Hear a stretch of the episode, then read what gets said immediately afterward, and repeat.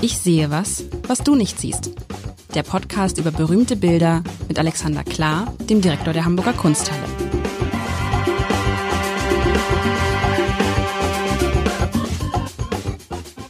Herzlich willkommen. Mein Name ist Lars Heider und Alexander Klar hat ein Bild diesmal mitgebracht, lieber Alexander. Ich glaube, da, da werden die 25 Minuten, die wir haben, kaum ausreichen, um darüber zu sprechen. Holla. Dieses Bild. Schätze ich mal. Weil es ist so ein Bild, also, wir müssen, äh, vergangene, vor zwei Wochen haben wir gesagt, wir möchten gerne mal uns mit Bildern beschäftigen, wo deine beiden großen Leidenschaften, die Musik und die bildende Kunst, sich verbinden.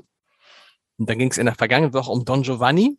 Und dieses Mal mache ich das Bild auf und denke, ach, guck mal, eine Gitarre. So, und das ist irgendwie, und deshalb müssen wir jetzt gleich darüber reden, weil das ist der erste Eindruck. Guck mal, eine Gitarre, also der Gitarrenkorpus, E-Gitarrenkorpus. Ich denke, da hat er mir eine Gitarre geschickt. Und dann äh, äh, gehe ich da tiefer rein und stelle relativ schnell fest, das hat mit Gitarre, das hat mit Musik, diese Figuren und Formen, die da sind, eigentlich gar nichts zu tun, obwohl ich glaube, ich, sag, ich glaube zu erkennen, ein Gitarrenkorpus. Ich glaube zu erkennen irgendwie Klaviertasten. Ich glaube Saiten zu erkennen. Ich glaube Bögen zu erkennen. Ich glaube Klangschalen zu sehen. Ähm, ich habe das Gefühl, da könnte auch irgendwie so eine Geige dabei sein. Aber die Wahrheit ist, nichts von dem ist auf diesem Bild. Dieses Bild ist einfach nur eine Mischung von ganz, ganz vielen Formen, von Strichen, von Farben, ähm, von Schlangenlinien, von Figuren, von Körpern. Und das zusammen ergibt, je länger man drauf guckt, die unterschiedlichsten Dinge. Wenn man wie ich mit der Erwartung daran geht, es hat was mit Musik zu tun, guckt man mit Musik drauf. Ich habe es jemand anders gezeigt, der hat eine Katze gesehen. Ich habe es jemand anders gezeigt, der hat Fische gesehen und hat so eine An Anlehnung, das kann man auch erklären. Also, und dieses Bild hat auch das, ähm, äh, hat auch einen Wiedererkennungswert. Man, man sagt, es, die, diesen, diesen Stil, diesen Pinselstrich, diese Art zu malen, ähm, kenne ich. Kommt mir bekannt vor, ist ein bekannter Maler. Ich weiß natürlich jetzt nicht welcher, das ist typisch, aber sowas habe ich schon mal gesehen und es wird irgendein Name sein, den man, den man auch kennt. Ähm, ja, also es ist, es ist, es ist eine, eine irre Konstruktion, in gewisser Maßen auch ein, ein Stillleben, was ich ja nicht so gern mag normalerweise. Also es, aber, aber eben eines, das, das in tierischer Bewegung ist. Was auffällt, ist, was irgendwie nicht zu diesem Bild passt, so richtig finde ich, ist oben rechts in der Ecke ist ein, wie soll man das nennen? Das ist oben so ein, also eigentlich, wenn man sich mal vorstellt, ist es ein schwarzer, ausfranzender Kreis, ein etwas größerer Kreis und in der Mitte dieses Kreises ist eine Auslassung, die eine runde Auslassung, wie so ein Punkt oder so, ja. Und, und, und dieser, das, der passt irgendwie. Das, ich weiß nicht, ob der auf das, auf das, auf das, auf das, äh, auf dieses Konstrukt zufährt oder ob er von dem wegfährt oder so. Der ist so ein bisschen, passt nicht in dieses ganze andere stimmungsvolle, farbige man kann auch Straßen sehen. Ich glaube, das eine sieht aus wie eine Straße oder wie eine Schiene. Es könnte auch ein Flughafen sein. Es könnte auch ein Flugzeugteil sein. Also verrückt. Und am Ende sind es, wenn man es zerlegen würde, wahrscheinlich einfach, einfach nur geometrische und andere Formen. So. Das Wahnsinn. ist so das, was ich so sehe in diesem Bild. Jetzt ist ein bisschen unglücklich, dass der Punkt, den du am wenigsten gelungen findest, der titelgebende ist. Das Ding heißt nämlich weißer Punkt in Klammern Komposition 248 und Komposition ist der Grund, warum ich das jetzt für unseren musikalischen Exkurs ausgewählt habe. Das Werk ist aus dem Jahr 1923 und gemalt hat es in der Tat ein Name, den du kennst, Wassili Kandinsky. Ein weiterer Russe nach Jawlensky neulich, der ähm, Russland verlassen hat, weil er zu seinen Zeiten sich nicht in der Lage sah, weiterhin in einem unterdrückerischen Regime Kunst zu machen. Äh, das wollen wir jetzt aber nicht weiter vertiefen. Ähm, Kandinsky ist äh, der Mensch, von dem äh, die Kunstgeschichte behauptet, er habe den Aufbruch in die Abstraktion getan. Jetzt habe ich ja schon oft dieses Forum hier genutzt, um zu sagen, Abstraktion in der Malerei gibt's nicht, weil jede Malerei ist dinglich per se. Was damit gemeint ist, dass was du siehst und gerade versuchst zu beschreiben, ja irgendwie so ein Gewirr aus Linien und Farbflächen ist. Mhm. Und deswegen hat es den Namen abstrakt bekommen. Ähm, warum es Komposition heißt. Tatsächlich, ich sehe keine Flughafen, aber wie du sehe ich äh, eine Lineatur, die ein Notensystem sein kann, aber äh, die allein schon die Notenpunkte sind keine Punkte, sondern schwarz-rote Rechtecke, äh, womit das auch schon fast wieder zerstört ist. Keine der Formen ist irgendwie angenähert an etwas real Existierendes. Wir sehen Halbkreise, wir sehen so Blobs, in der dieser weiße Punkt untergebracht ist. Wir sehen so sich weit nach oben schwingende Halbkreise, in denen unterschiedliche Farben dominierend ist Rot, Gelb, Rot und Rot und Blau. Ähm, auch hier könnte man die Ukraine schon wieder assoziieren, wollen wir vielleicht auch gerade nicht. Ähm, also Komposition, das ist der Punkt, über den ich mich diesem Bild genähert habe, denn Komposition teilt äh, in Bild äh, das, was auch die musikalische Komposition hat, das Komponieren, das Zusammensetzen, Komponere von im einen Fall Noten, die Musik machen, im anderen Fall hier ähm, Farben und Linien, die ein Bild machen. Und diese Gemeinsamkeit, um die ging es uns, glaube ich, als wir mal ganz am Anfang oder vor zwei Folgen gesprochen haben, über was ist denn musikalisch an der Kunst. Aber hier klingt es tatsächlich. Also man hat das Gefühl, ja. aber das ist, das ist interessant. Man hat das Gefühl, ich höre, wie einer Gitarre spielt. Also wenn das jetzt ein Cover einer, einer, einer Rockband wäre, würde mich nicht überraschen. Würde passen. Es Darüber schreibst jetzt Rolling Stones und fertig. Es wird dich freuen zu hören, dass du nächste Woche in die Kunsthalle kommen kannst und dir dieses Bild in einem Virtual Reality ähm, oder Extended Reality Experiment von uns ansehen und anhören kannst. Die Komponistin Konstantina Orlandatu hat nämlich dazu eine Musik hergestellt, die du ähm, virtuell mit dem Bild in der Kunsthalle erfahren kannst. Also ähm, wir haben das heißt, Raum sie hat sich, sie hat sich das Bild angeguckt und genau. auf sich wirken lassen und dann versucht, das Bild in Musik zu übersetzen. Äh, lass dich überraschen. Also es ist jetzt keine Musik zu dem Bild, wo du dich hinstellst und einfach nur äh, Musik ablaufen hörst, sondern es ist tatsächlich der Versuch mit Bewegung, ähm, die dein Auge übers Bild macht, ähm, musikalisches daran zu ertönen. Also das, was du ah. jetzt gerade im Kopf hast, ähm, also es ist keine Komposition, die man einfach äh, Kopfhörer auf und äh, jetzt hören wir uns irgendwas an, was jemand imaginiert hat, sondern es geht tatsächlich um ein Kompositionsprinzip, was du durch Extended Reality erkennen kannst. Das, das heißt, die Komposition ist, je nachdem, wie man das Bild anguckt, anders. Bei genau. jedem anders. So ist es. Also das ist ja das Interessante. Kunst ist ja ein, oder nein, Entschuldigung, bildende Kunst ist ein Ticken offener als Musik. Musik wird dir so serviert, wie sie ist. Es gibt vielleicht leichte interpretatorische Unterschiede, aber wenn du Joan Bass nicht magst, dann solltest du nicht in ein Joan Bass Konzert. Und wenn du hm. Wagner nicht magst, dann solltest du tunlich und lassen dich drei Stunden zu quälen im Tannhäuser. Ähm, bei Kunst ist es so, da kann es auch passieren, dass du sagst, gefällt mir nicht. Wir hatten aber den Fall von dem äh, Dichter Chuiko, wo ich offen bekannt habe, dass ich dieses Bild immer nur schräg von der Seite angeguckt habe und nicht tiefer. Und als ich es jetzt aber dann für diesen Podcast musste, haben wir beide, glaube ich, festgestellt, wir finden dieses Bild ganz großartig. Und was zuerst wie ein Clown wirkt auf uns, ist eine vollgültige Charakterstudie eines Menschen, den wir nicht kennen. Das heißt, dieses Bild hier, ich glaube, wir sehen dasselbe und wir assoziieren aber unterschiedliche Dinge, wahrscheinlich auch unterschiedliche Musik. Was heißt Komposition 248? Gibt es 247 Vorgänger von diesem Bild? Ja, wahrscheinlich. Also er hat ah, tatsächlich. Er, er hat äh, er brach oh, jetzt muss ich überlegen 1909, 1908, 1909 beginnen also er, er kommt nach Deutschland, auch nach München, wie Jablenski, gehört auch zum, zum Blauen Reiter, ähm, ist auch ein Theoretiker der Kunst, beginnt auch eher so äh, spät impressionistisch zu malen, gibt ein paar sehr schöne Bilder, die auch sehr russische Motive haben, die so ein bisschen ornamental ähm, einen ornamentalen Schwerpunkt haben, keine also Lichtpunkte, Lampions und ähnliches. Und irgendwann muss ihm die Erkenntnis gekommen sein, warum isoliere ich nicht einfach diese Dinge, nehme den Gesamtzusammenhang weg und bekomme eine plötzlich neue Möglichkeit, etwas zu malen, was es in der Natur nicht gibt. Und diesen Aufbruch hat einer der ersten, die das ge konsequent gemacht haben, ist Kandinsky was wir so grobschlächtig mit Abstraktion bezeichnen, ist eigentlich eher eine Art Verschiebung des Themas in die Darstellung von etwas nicht ähm, anfassbar real fassbaren, sondern in Stimmungen, in die Wiedergabe von eben zum Beispiel Musik, die ja man nicht malen kann, außer man setzt sie in Töne. Das ist, das ist das Verdienst von Kandinsky, der eben als Theoretiker erkannt hat, das dauernde Abmalen von Bergen hilft nicht. Sein Kumpel Jawlensky malt hm. zur selben Zeit abstrahierte Berge. Der malt sie blau, grün, ros, rosa und sonst irgendwas, aber sie haben immer noch so eine Bergumrisslinie. Er du könntest jetzt hier einen Berg drin sehen wollen, wenn du möchtest. Da ist so eine rote Kuppel, aber das bringt nichts. Das heißt, er, er schafft tatsächlich Dinge. Also er, ja, ist ein, er, er kreiert, er kreiert Dinge und das, das das Tolle finde ich, und das, da fängt Kunst an, finde ich, richtig Spaß zu machen, weil ja da drin jeder was anderes sehen kann, weil das, was man sieht, gibt es gar nicht. Also geht es gar nicht anders, dass dieses Bild ist praktisch wie für jeden individuell gemalt. Verstehst du, was ja. ich meine?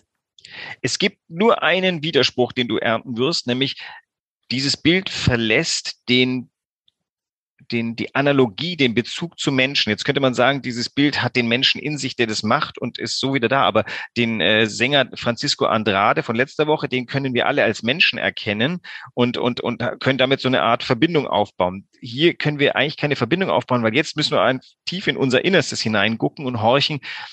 Ist dieses Chaos auf dem Bild da das, was wir im Inneren haben? Also ich finde es interessant, dass du, du bist ja sonst ähm, eigentlich gar nicht auf, auf diesem Terrain unterwegs gewesen und jetzt outest du dich als noch ein viel größerer Fan von Kandinsky, als ich es möglicherweise je werden kann. Und ich bin ganz begeistert, ehrlich gesagt. Und das machst du aber fest an der Offenheit dieses Kunstwerks.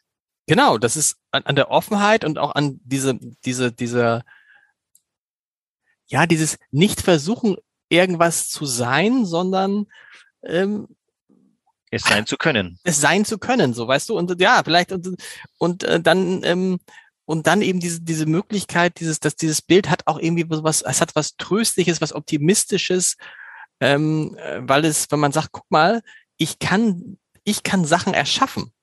Mhm. Ich kann Sachen erschaffen. Das ist ja, wenn ich immer toll, wenn man Sachen erschaffen kann, die es nicht gibt. Das fand ich immer schon toll, was von den Leuten, die zum ersten Mal in ihrem Leben irgendwas gemacht haben, was es vorher nicht gab. Das ist ja die größte Leistung der Menschen.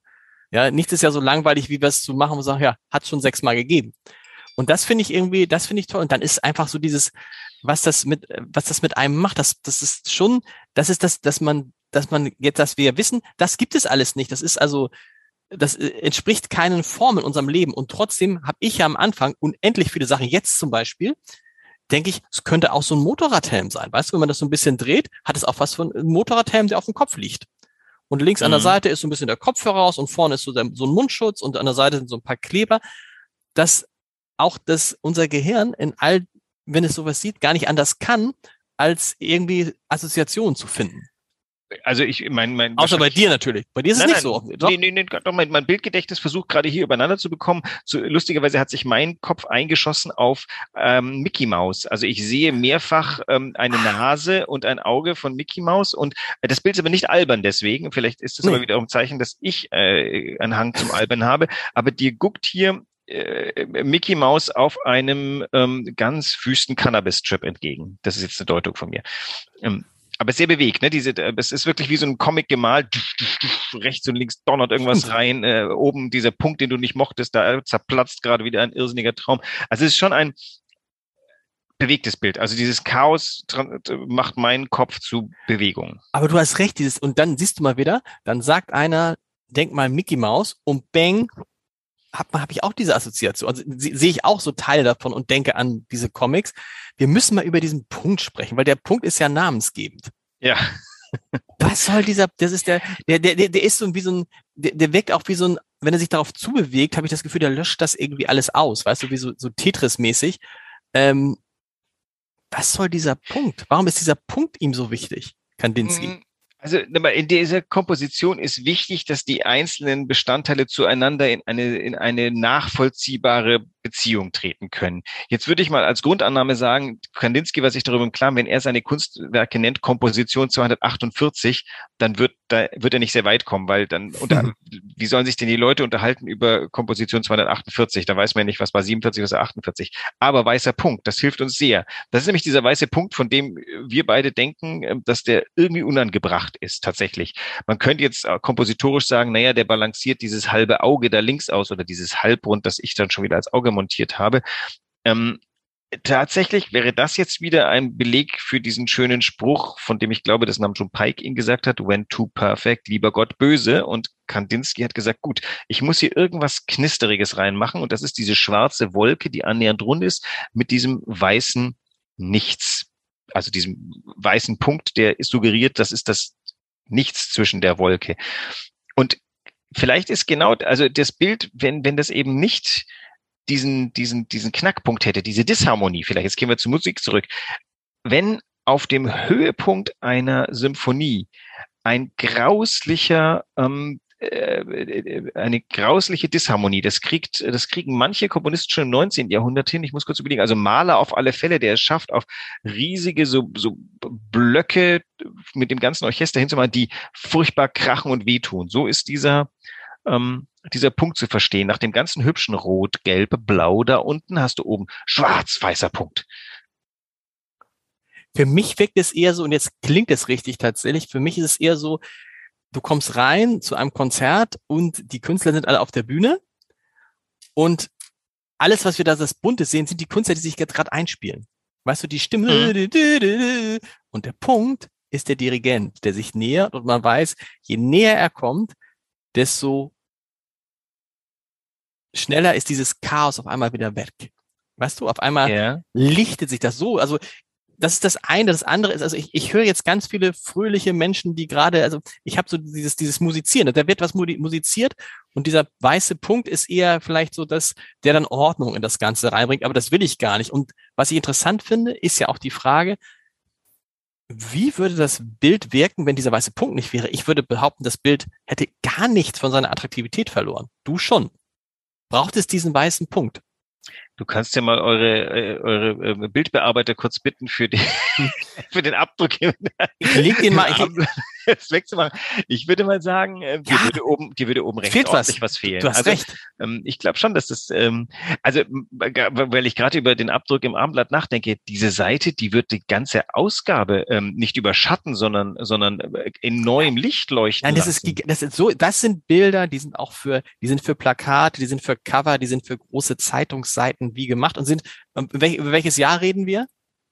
Äh, 1923. So, also vor 100 Jahren und man muss doch sagen, komplett aktuell, zeitgemäß. Also zeitlos. Von der, zeitlos von der, aber ist es, pass auf, jetzt ist die Frage, wäre es zeitlos?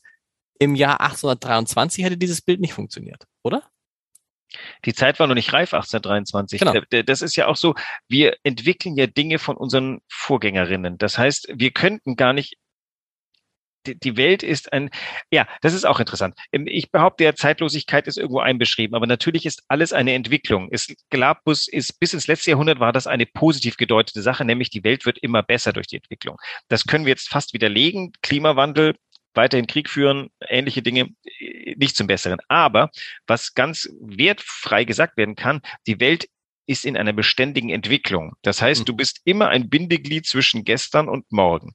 Und du bist dazu verdammt, äh, und Künstler fühlen das ganz besonders, einen Beitrag dazu zu leisten. Das ist auch der Grund übrigens, warum halt wir Kunst angucken, die, die marktgängig ist und hübsch und von vielen gemocht, betrachten mit einem leichten Zweifel, weil das war vielleicht ein Ticken zu einfach. Deswegen betrachten wir mit großem Interesse Kunst, die wir vielleicht auch selber gerade noch nicht verstehen, weil wir denken, Irgendwas ist aber da dran. Und womöglich verstehen wir unterbewusst aber, dass das ähm, für morgen eine Rolle spielen könnte. Und deswegen. Ja, das heißt, das, das heißt, vielleicht ist die Zeit für dieses Bild noch gar nicht gekommen. Ist es naja. ein Bild, ein Bild, sozusagen, das uns, das wir vielleicht in 100 Jahren erst verstehen werden? Das kann gut passieren, dass das noch eine weitere Metamorphose durchmacht. Ähm, also das Gute ist, Kandinsky wurde ja von bestimmten Leuten verstanden. Der war auch nicht vollkommen erfolglos. Der ist, der hat ja dann in, in Frankreich und in Amerika, in Frankreich hauptsächlich, glaube ich, gelebt ähm, und, und hatte durchaus Erfolg. Das Guggenheim ist voller Kandinskys, denn der hatte eine frühe Verehrerin in der Hillary Bay, die hat Kandinsky fürs Guggenheim gesammelt und heute sitzt also das Guggenheim Museum in New York auf dem weltgrößten Schatz von Kandinskys. Ähm, sie hat noch ein paar andere Leute gesammelt und hat sich da ein bisschen vertan. Bei Kandinsky lag sie Gold richtig. Und ähm, diese, diese Übermacht natürlich auch der, der amerikanischen Museen führte dazu, dass es dann wiederum in Europa rezipiert wurde. In Deutschland war ja in den 20er Jahren zu dem Zeitpunkt die neue Sachlichkeit ähm, en vogue. dass dieses Bild passte 1923 wahrscheinlich höchstens in einen Jazzkeller. Ansonsten aber, glaube ich, haben die Deutschen das eher betrachtet mit, was ist denn das? Wir haben doch andere Sorgen. Aber interessant, du hast recht, Jazzkeller ist auch klassisch. Man, man hört, du sagst Jazzkeller und ich höre die Jazzmusik und das passt durch diese, weißt du, durch diese geschwungenen Bögen, die so ein bisschen da oben aussehen wie so eine, wie so eine, so eine abgeschnittene Schiene oder auch durch diese, durch diese sehr, sehr länglichen, der spielt ja schon damit, weißt du, mit diesen, ja. mit diesen, mit diesen vier langen Tasten, die auch dann schwarz-weiß sind, so ein bisschen, wo natürlich sofort dieses Idee kommt mit so einem, mit so mit so äh, Klavier. Also ist das eigentlich, das ist schon aber alles gemalt. Das sind nicht Formen, die er immer wieder neu die, alles gemalt. Alles gemalt. Auch jedes die, Mal auch neu. Die Linien sind, sind gemalt und nicht etwa gezeichnet. Übrigens, wenn man sich mal kurz historisch überlegt, 23, ich würde mal mit meinem vagen Populärkulturwissen ähm, überlegen, der Charleston ist, glaube ich, der Tanz zu der Zeit. Also der Jazz, wenn wir jetzt sagen Jazz, denken wir, glaube ich, an, Mhm. an was anderes als 1923 das war. Ähm, Aber jetzt rein von dem Bild her passt das auch deutlich in die 50er Jahre, die übrigens ganz stark von Kandinsky beeinflusst waren. Also dass die, die Farbgestaltung, Inneneinrichtung, du siehst hier lauter Nierentische drin in Stimmt. dem Bild. Das ist, ähm, äh, Kandinsky war unendlich einflussreich in den 50er Jahren. Auch für für den, den Mut in die Abstraktion, das war natürlich dann mehr die gestische, malerische Abstraktion, das ist ja eher so eine zeichnerische Herangehensweise. All das, deswegen der Weltruhm von Kandinsky, der hat das im Endeffekt mit diesem Experiment erst ähm, in die Wege geleitet. Und hat halt diese besondere Handschrift, die man, die jeder erkennt.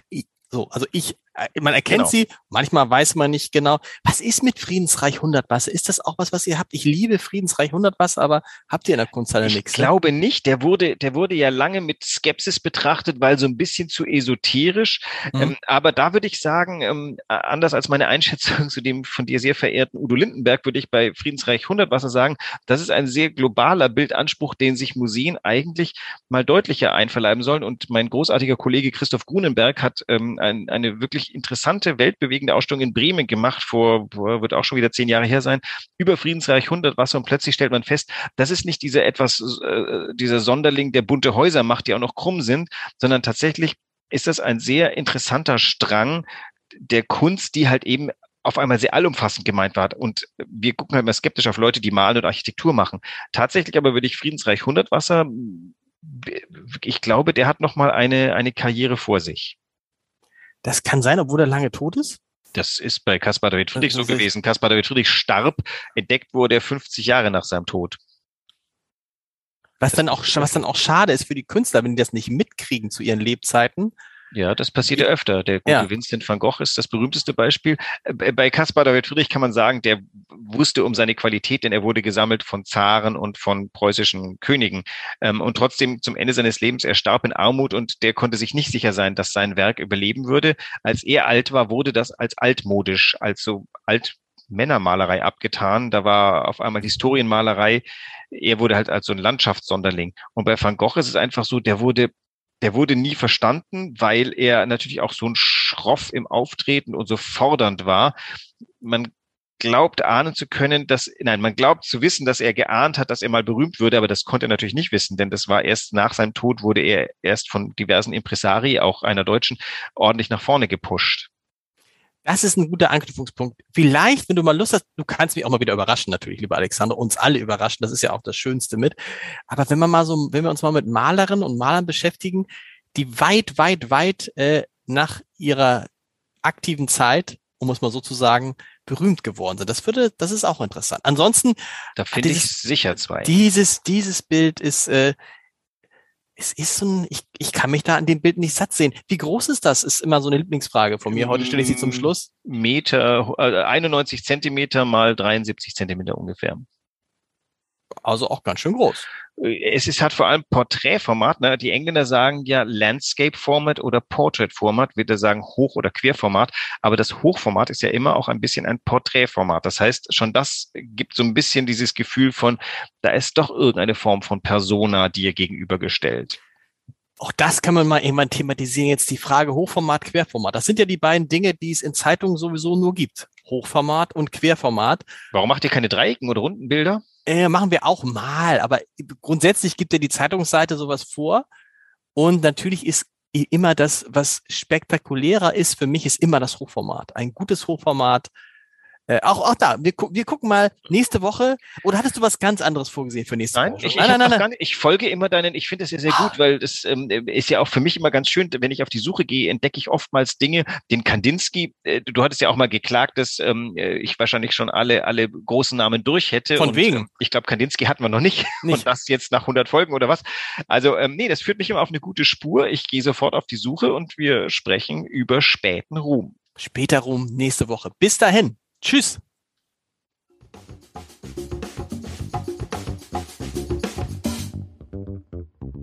Weitere Podcasts vom Hamburger Abendblatt finden Sie auf abendblatt.de slash podcast.